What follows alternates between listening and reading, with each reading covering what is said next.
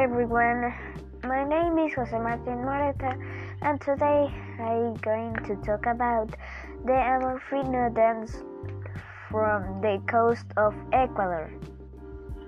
The Amorfino was a traditional popular dance that for generations the Montubios performed in the enclosures and hence in the north of Manabí.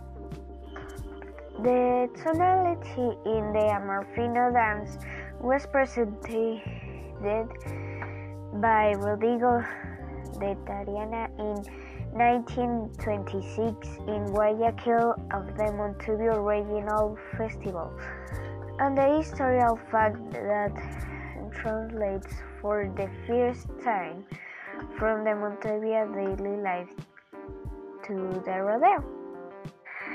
The Amorfino dance is lucid and happy in the 1927 of Manuel de Jesus Alvarez, accompanied by his wife Martha Hidalgo observed this dance at the Rio de Oro farm when he pursued the folk studies of oh, the Montubio and the music in the 1929 he established the music that is accompanied by the Iguana company. He established that the dance consists of two figures of the first consist of placing the man in front of the woman.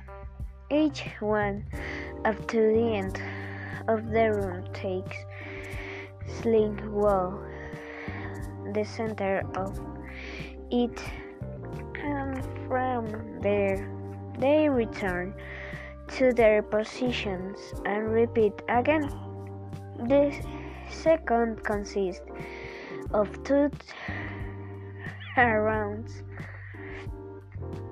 the woman by the man cosplaying the dance with a movement of the body from right to left with strong rockets of the foot on the floor. This is the dance used in the coastal region. Their celebrations. Thanks for your attention. Adiós, profe.